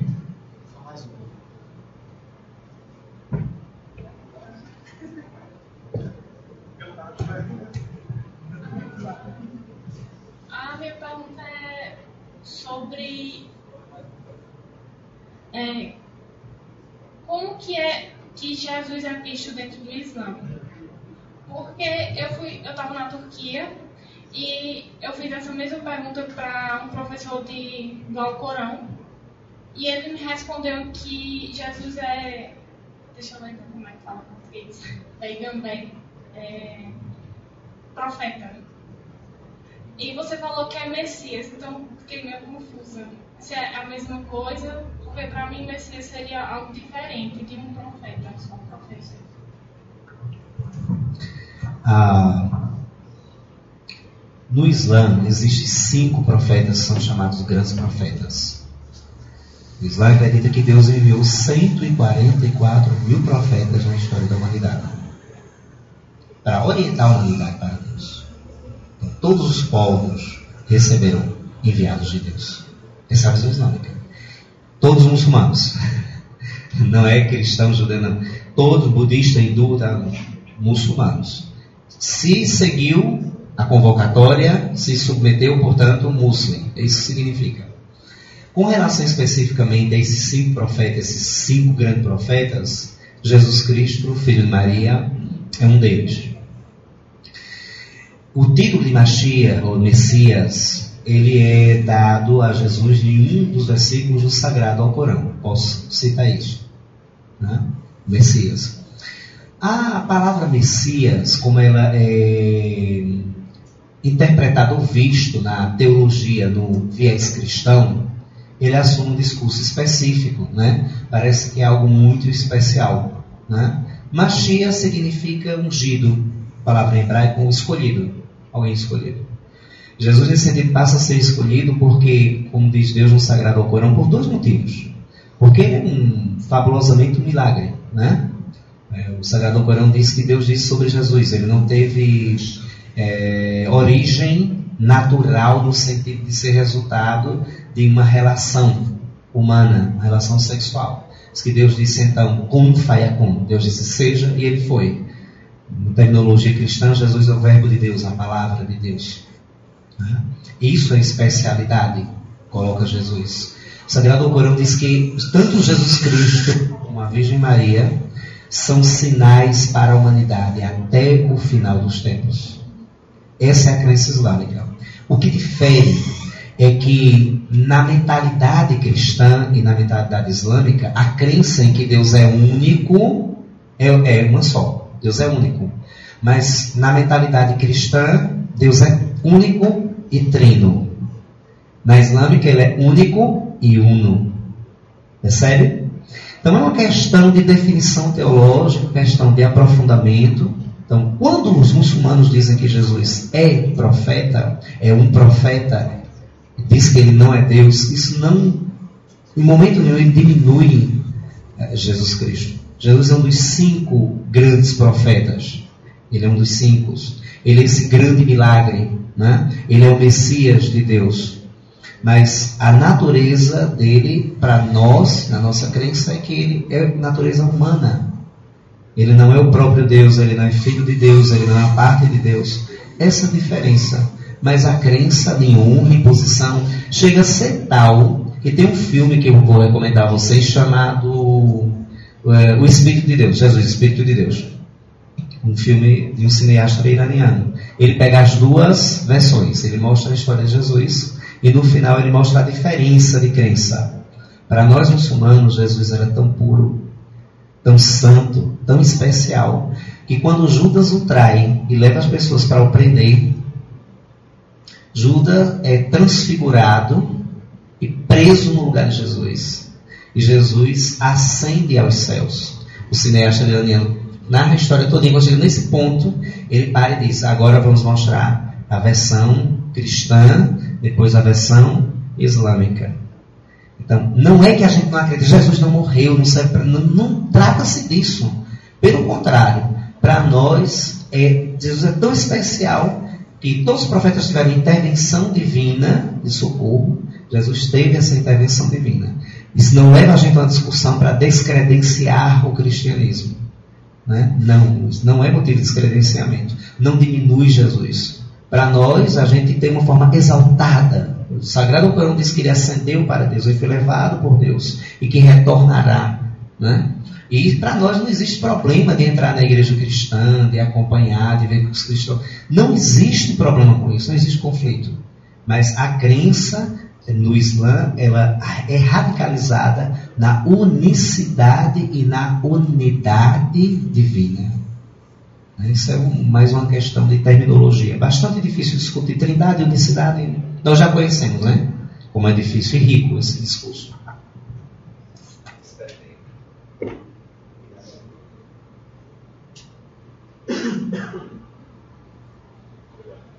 Boa noite. Você falou que Jesus era um dos cinco profetas. Quais seriam os outros? Noé, Abraão, Moisés, Jesus e Muhammad. Esses cinco. Alguém teria mais alguma pergunta? Tu tens mais uma também? É, mas a minha sequência dessa resposta. Certo. No caso, que são figuras muito assim fortes no cristianismo e haveria um, um vínculo, você poderia dar um, uma profundidade sobre essa, esses cinco profetas e o, o significado delas em si, só para ficar um pouco mais claro. Aqui também, só para pegar esse bloco de perguntas, tá, que é, acredito que seja, são temas ali semelhantes. É, a figura do, do anjo Gabriel é a figura que perpassa aí pelo judaísmo, pelo cristianismo e pelo islamismo. Corrija se eu estiver errado, mas salvo engano, o anjo Gabriel teve um papel bastante importante em relação ao Maomé, a questão da visão do Maomé. E aí a pergunta é o seguinte: sempre me intrigou essa figura do anjo Gabriel perpassando nessas três grandes religiões. Dentro do islamismo, para além desse papel que ele teve com a visão do, do profeta Maomé, ele desempenhou outros fatos relevantes. Essa é uma pergunta que pega o bloco, depois eu tenho uma outra também.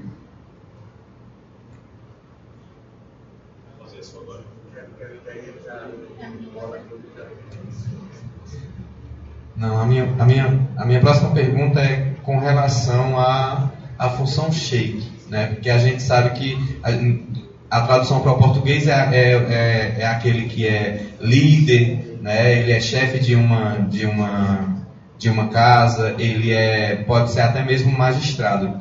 Aí observando o Sheik aqui presente, ele aparenta, ele aparenta não, ele é um, um rapaz novo, né? Então assim, a minha pergunta é qual a função dele é, para que ele venha a receber o nome de Sheik, né? Porque ele é novinho, eu estou vendo que ele é novinho, né? Mas a, o nome Sheik é, a gente sabe que é isso, é líder, é ancião, é até magistrado, né? Então assim, eu queria saber qual é a função dele para que seja intitulado Sheik.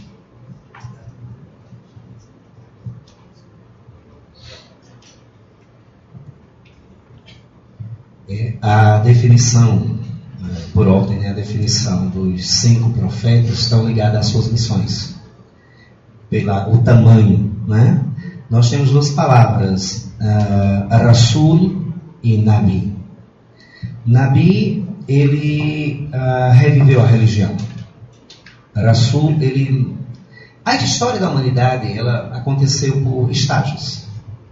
Então, quando uma sociedade, ela tinha uma maturidade, uma infraestrutura, por assim dizer, para receber orientação a mais, profetas foram enviados para aquele novo passo, por assim dizer. Então, esses são Rasul. Nabi revificavam a religião. Então, no caso desses cinco, eles tiveram uma, um papel social mais impactante na história da impactante na história da humanidade. Por isso esse destaque. Uma forma sucinta poderia colocar isso, né? É, é, com relação ao anjo Gabriel. Né? É, ele é o anjo da revelação. O Sagrado Corão o descreve como anunciando a Maria o nascimento de Jesus, resgata algumas coisas da história. Tem outros anjos também, mas especificamente é, Gabriel com, com, com chamado do Espírito Fiel da revelação. O papel dele específico dentro da literatura islâmica é essa da revelação né?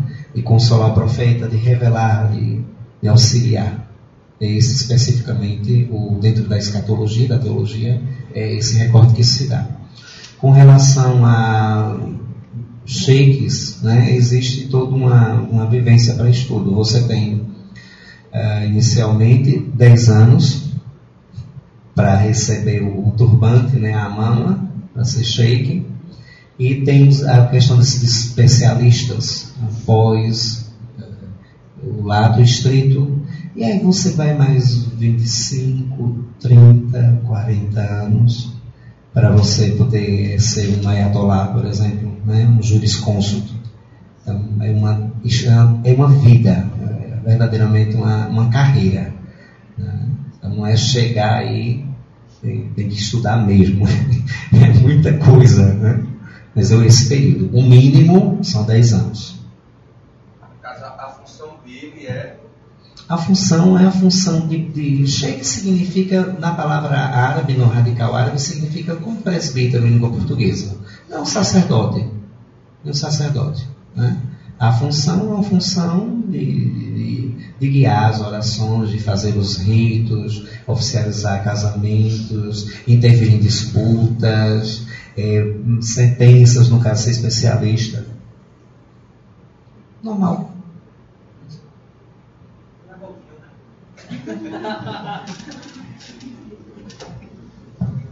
Nós fomos na igreja e quando terminou, o, o padre convidou os seu dia de finados, convidou o Sheik para falar um pouco, né, do dia de finados.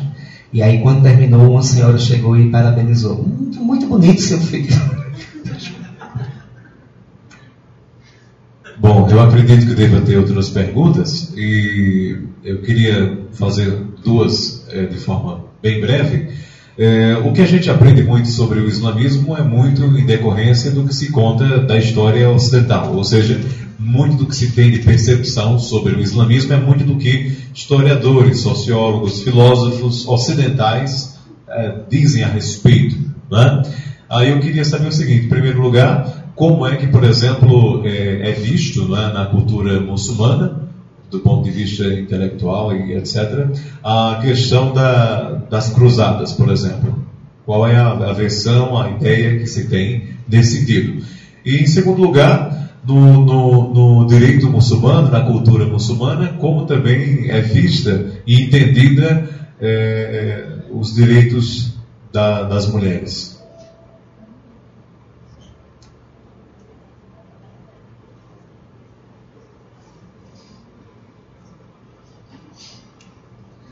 É, eu acho que é, no momento em fazer a seleção da, de livros para trazer, esqueci um desses livros, um livro muito importante. Né? Eu acho que é uma das discussões mais é, atuais é o direito da mulher no Islã. Né? É, tem um grande sábio, um grande pensador que foi martirizado na Revolução Iraniana chamado uh, Shahid é o título, Mutahari. E ele tem um livro em língua portuguesa chamado Direito das Mulheres. Eu vou disponibilizar também um livro desse específico para que vocês façam, tenham na biblioteca para consulta. É, no Islã existe um problema muito grave com relação ao arabismo. Nós conhecemos muito do arabismo, né? O, o, o direito das mulheres é, dentro do Islã, ele é não existe uma, uma diferença. Nós temos mulheres, desde o início do Islã, que tiveram um papel social, desempenho muito forte. Né? Vou, citar só uma. Né? É, Saída Zainab foi as palavras dela, o papel dela, a atuação dela que derrubou os Omaidas. O profeta na época, o profeta Muhammad, uh, Hadija, Kubra, foi quem foi apoio forte para o desenvolvimento do Islã. Outras mulheres são citadas como sendo fontes da tradição, sábias, altamente, o conhecimento delas são a, o que ocorre é que, dentro da sociedade árabe, que enterrava as filhas vivas quando o Alcorão foi revelado, porque eram mulheres, eles se orgulhavam de beber, de possuir cavalos e ter filhos homens. Mulher nasceu, cavava e enterrava a criança. O Sagrado Alcorão proibiu. Então, dentro dessa sociedade, a voz da mulher tinha que dissimular a voz para ninguém escutar, não sei o que lá. Pronto, eu vou dar um dado, né? Você tem, por exemplo, 60% dos universitários no Irã são mulheres. 60%. As mulheres trabalham, as mulheres dirigem. Na Arábia Saudita não, lógico, é salafita, nós já falamos sobre isso. Né? Então, esse viés, essa lente que você olha do direito da mulher, o que é que é mulher, como acontece, tem a ver com a origem do islamismo. Se ela está misturada, a escola misturada com arabismo, você compromete. Senão, você vai para a história e você reconhece né, esses vultos, essas grandes personalidades que. Ah, esqueci.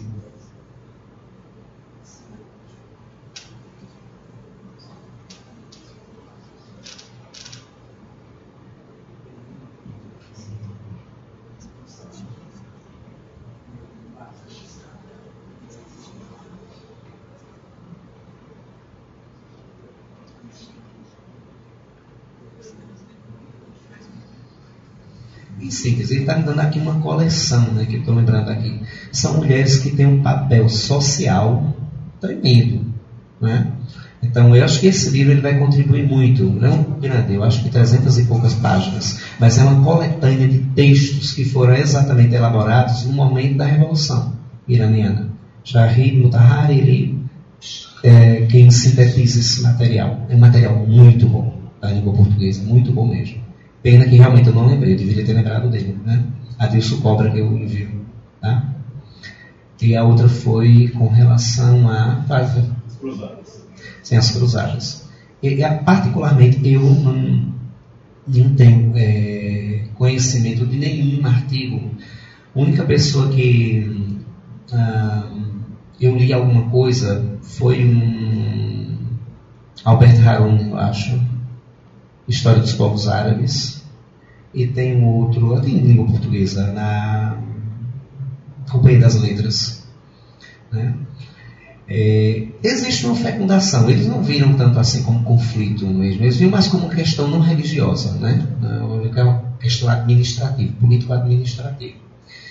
E é, só lamenta-se a questão da, da forma como se deu a retomada, a forma da crueldade, né? Então existe um vasto relato dessa, dessa barbaridade cometida, o banho de sangue que foi. Eles lamentam muito isso. Isso é uma coisa que faz assim, muito viva na memória, você identifica nos relatos. Né? Mas eu, particularmente, não tenho mais conhecimento do que isso. Para eles, eles ficaram muito chocados com a questão de como se deu. Né? Porque se desrespeitou. Até na, na mesquita de Axa, mataram as pessoas, o sangue cavalos estavam com as patas para meio metro, tudo melado de sangue, de tanta brutalidade. Não respeitaram crianças, védicos, muçulmanos, não. É proibido. Uma guerra não pode atacar quem não está lutando, crianças, idosos, mulheres, não pode. E eles passaram por cima de tudo. Com selvageria, são frutos do momento, né? Do, dos conflitos. Isso ficou muito vivo na memória dos relatos que a gente tem. Mas não conheço mais do que isso. Nunca li ninguém mais.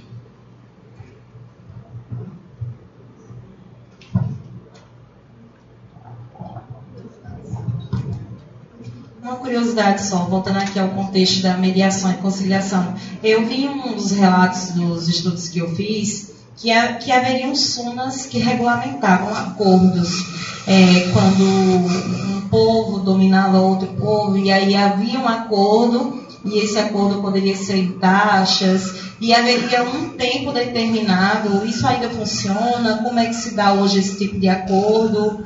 Como é que se dá hoje em dia a questão desse acordo? É uma mediação?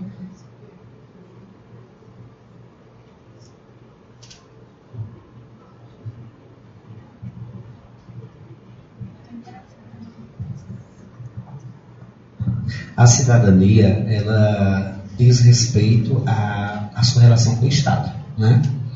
E todos nós pagamos impostos.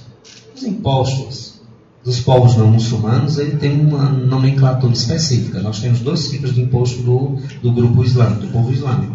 Um chamado Homus, que são para as pessoas bem abastadas, é 20% de lucro. Mas isso, não sei, a explicação é bastante complexa. Mas só aquele lucro que fica à parte, não compromete o que você vai tirar para pagar ninguém, para não. O lucro lá, livre, né? sem comprometimento com honorários, com nada. Aquela lucratividade ali de um ano, você paga 5%. E tem o outro que é o imposto social, que é o de purificação, chamado zakat. Os povos não islâmicos que vivem no Estado regido pelas leis do Islã, ele tem um imposto específico que é exatamente dessa característica que os judeus e os cristãos, os zoroastritas e os outros povos não muçulmanos têm no Irã. Então, eles pagam imposto como cidadão e, diferentemente, eles têm direito à sua autodeterminação. Então, eles criam a legislação nas suas vidas, comemoram, usam o seu vinho, por exemplo, que os judeus usam, os cristãos, lá. Né? E eles, esse pacto é feito dessa forma. Como cidadão, eu tenho minha autonomia, eu pago meu imposto para gerenciar a minha situação, um imposto diferenciado. Né? Mas ele não é renovado, não. É só a condição não sou muçulmano e como não muçulmano, eu pago um imposto especial e vivo a minha vida na minha vida, na minha vila, na minha comunidade, na minha cidade, da minha forma. Porque eu, eu não me rejo pelo Islã. Me rejo pelo Evangelho, me rejo pela Torá, me, me rejo pelo Avesta. Então, comunidade específica, vida específica. Mas é igual, é igual.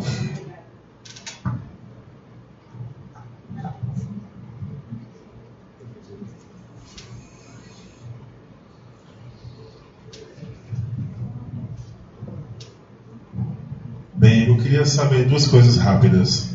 É, o zoroastrismo lá no Irã, ele é forte? Tem alguma relação com o islamismo? Como é que ficam os zoroastras e zoroastritas e os muçulmanos? Primeira pergunta.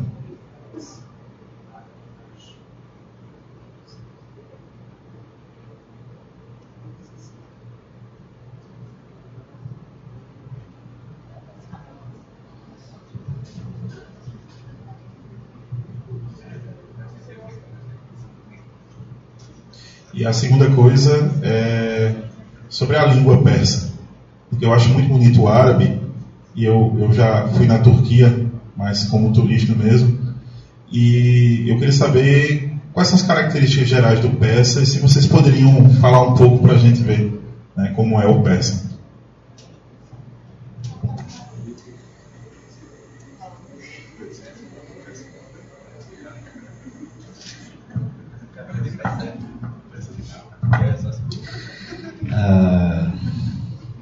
Sobre o zoroastrismo, duas cidades ainda têm representantes com culto, tempo, fogo aceso, nunca apaga.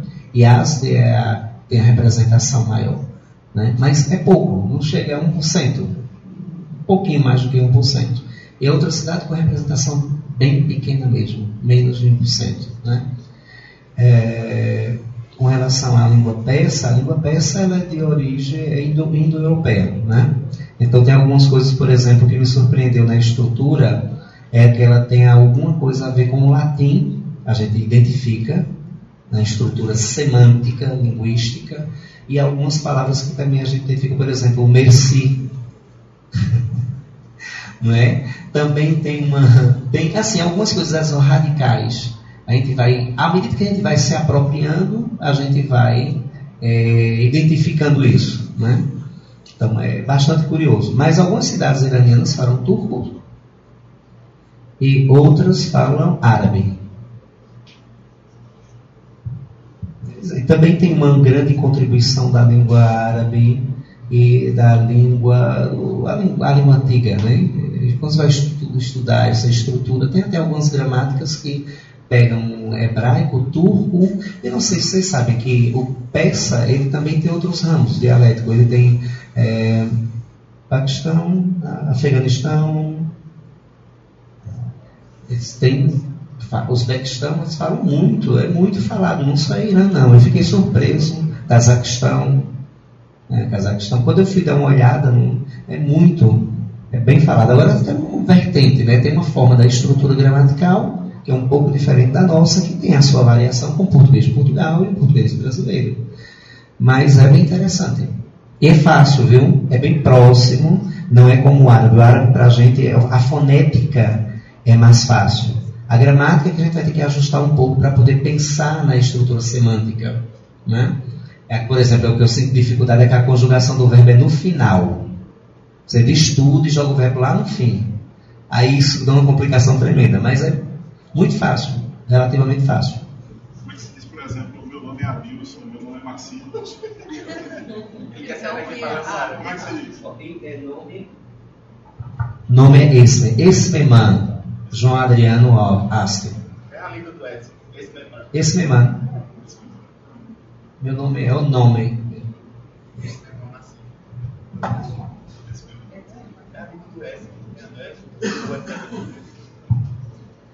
Eu vou fazer aqui a pergunta para os três membros da mesa. É, nesse mundo de conflitos é, que estamos a viver aqui, é, qual ou quais os grandes desafios para as pessoas que trabalham justamente com essa questão da cultura de paz? Haja vista que muitas vezes, é, dentro do próprio território, essas pessoas são perseguidas pelos seus. Então, quais são esses desafios aqui para o século XXI? Então, é, como iniciei minha fala é, falando sobre a cultura de paz, é, de início é entender o que é a paz, a verdadeira paz, que não é a paz na ausência de guerra, e sim a cooperação, a empatia. E eu acredito que a grande dificuldade é começar, né? Começar em casa, nas escolas, na comunidade, tem que, que essa, cultura tem que ser difundida. É, as grandes nações, os, govern os governantes, enfim, é um conjunto, é um todo. Então, é, eu vejo o, o, ramo do direito, é, os operadores de direito como é, percussores mesmo, como a gente tem que lutar, a gente tem que difundir essa cultura é, e não pode esperar por eles. Um amanhã, um governo, o outro, um entra, um sai. Tem que ser o agora, tem que ser o hoje. É o meu filho, é o meu sobrinho, é o seu amigo. E aí a gente vai conseguir sim um dia difundir essa cultura de paz, que é a cooperação, que é o que nós buscamos na mediação, na conciliação. Há uma diferença muito grande. Conflitos sempre irão existir. Agora, a forma de, de lidar com esse conflito é a grande dificuldade. E a partir do momento da conscientização, eu acredito que daí nós conseguimos sim mudar a história. É, já houve uma mudança extra, uma evolução extraordinária, né? durante todos esses séculos.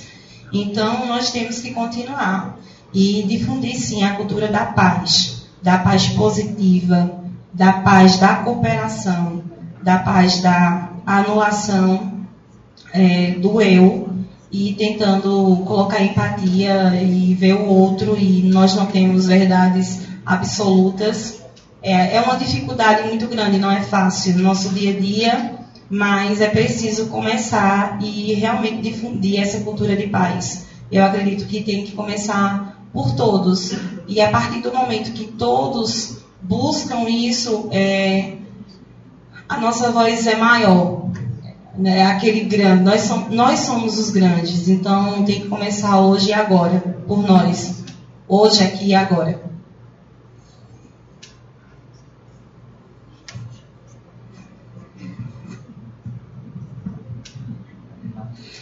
Ele me, me colocou algumas questões aqui. Né? É, a diversidade ela é um elemento que dificulta isso, né? Não é pluralidade. Como conseguir a paz? O que é que é paz? O que é que é definição? Então, inicialmente a gente pensa em termos é, de definição. O que é que é, o que é, é, o é, que é a paz? Por sermos diversos, então a gente sempre vai estar rivalizando com o outro. Mas é necessário ser feito alguma coisa, com certeza. É, nesse sentido, existe um caminho possível para a paz, que é a utopia. Primeiro é acreditarmos, né? E encontrarmos uma, uma área comum, um campo comum, onde seja possível sentar para promover esse diálogo. Pela crença, pela alimentação da ideia de que é possível conseguirmos paz, talvez a gente consiga dar uma olhada dizendo, através desses elementos aqui, nós podemos dialogar. Né? Tem um versículo sagrado do Corão que disse que a boa palavra é como uma árvore frutífera. Eu acho que isso é bastante simbólico, né? É, como, como Jesus disse, olha, eu, eu vos deixo a paz, eu vos dou a paz. Essa palavra paz, que é uma palavra bastante presente nas três religiões, é paz, nesse sentido do Evangelho Cristo, ou Shalom judaico, né? e o Salam islâmico, é um campo epistemológico que possibilita né, essa, manter viva essa chama da utopia, da construção de uma humanidade onde, no mínimo, a gente possa se reconhecer como religiões abraâmicas. Né? Talvez o que falta a gente é o conhecimento recíproco. E eu não falo de reconhecimento. Eu falo em conhecimento. Nós somos estranhos. Né? Eu digo isso porque qual a minha fundamentação, a minha percepção, qual a minha tese? É que quando nós discutimos o judaísmo, nós discutimos numa perspectiva nossa. Quando nós discutimos cristianismo, também fechamos uma perspectiva nossa, quer dizer, da corrente que a gente participa. E isso dificulta a gente uma construção da epistemologia e promova um acercamento, um aproximamento. Por quê? Porque eu dou um novo recorte epistemológico a algo que é milenar. Né? E daí eu saio com as bandeiras das minhas certezas e construindo muros. Então, cabe nesse sentido, para finalizar, né, cabe aos líderes construírem uma epistemologia de paz. Se nós temos desencontros, os nossos sacerdotes são os maiores responsáveis por isso. Né? Eu acho que se tivermos a fé nessa, nessa utopia se envolvermos os nossos exemplos, nossos modelos, que são os nossos sacerdotes, eu acho que será possível nós conseguirmos, se não eliminar, erradicar, mas diminuir as barreiras, as distâncias. Né? Então, mas pela epistemologia é necessário nos conhecermos. Reconhecer só não é suficiente. Nós somos muito ignorantes com relação à natureza intrínseca do outro. E se preocupam.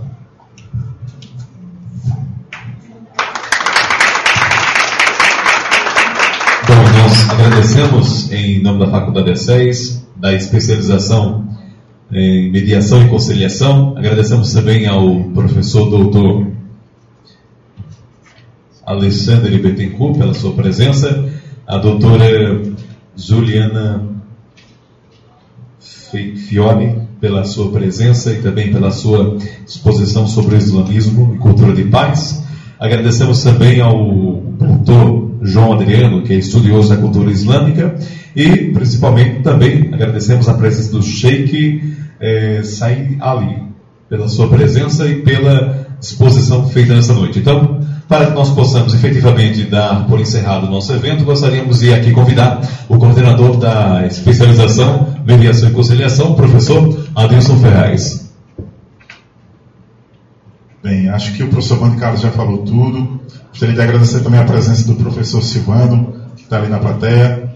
É, foi uma noite muito rica para todos nós, conversando um pouquinho sobre essa esperança, essa utopia de que haja menos conflitos no mundo, que exista mais paz e que as pessoas possam se compreender um pouco mais. Né? Agradecer a presença de todos, dizer que foi uma noite bastante produtiva, muito rica para todos nós, compreendendo um pouco mais sobre o direito e a cultura islâmica hoje no mundo. Então, encerrado o evento, é, a ata vai passar agora, certo? Então, gostaria de agradecer especialmente a João Adriano e ao Sheikh Said Ali. Boa noite.